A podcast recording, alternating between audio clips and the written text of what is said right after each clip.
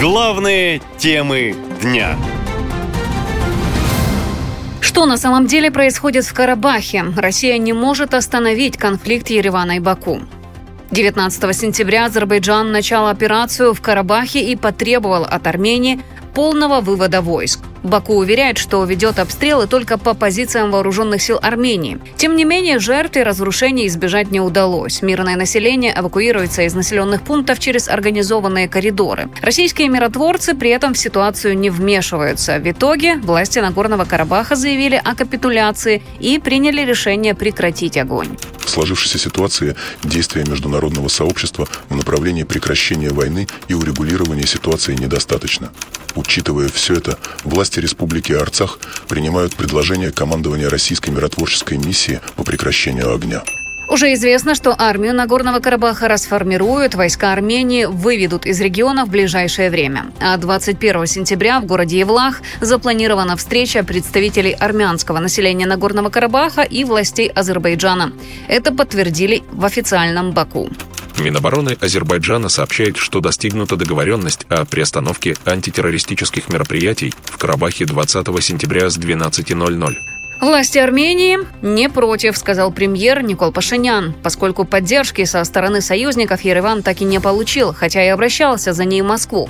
Но Россия сейчас не в состоянии остановить конфликт в Карабахе. Это признала представитель МИДа Мария Захарова. По ее словам, Москва боится за безопасность даже собственных миротворцев. Тем временем в Ереване толпы протестующих обвиняют армянские власти в намеренной сдаче Карабаха и призывают правительство выйти из ОДКБ. Они также требуют, чтобы российские миротворцы покинули регион. Но никогда не увидите покоренную Армению и покоренный Арцах.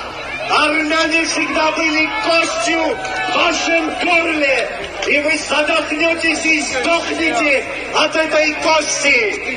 Прощай, немытая Россия, страна рабов, страна господ. Армения должна вышвырнуть Россию из своей территории. Российская военная база должна убраться ко всем чертям. На ситуацию отреагировал уже и Владимир Путин. Здесь наши миротворцы очень активно работают со всеми сторонами, вовлеченными в этот конфликт делают все для того, чтобы защитить мирное население. В нашем э, основном пункте базирования уже свыше двух тысяч гражданских лиц, из них более тысячи детей находятся. Но мы в очень тесном контакте, повторяю, находимся со всеми сторонами конфликта и с властями в Ереване, в Степанакерте и в Баку. Надеюсь, что мы сможем добиться деэскалации и перевода решения этой проблемы в мирное русло. У Армении нет военных ресурсов, чтобы противостоять Азербайджану, а ее бывший союзник Россия не в состоянии остановить конфликт, говорит политолог-международник Аркадий Дубнов. Ереван и Баку э, договорились друг с другом, что они признают территориальную целостность друг э, друга обоих государств, что означает, и не раз подчеркивал Никол Пашинян, что э, из этого следует, что Карабах является территорией Азербайджана.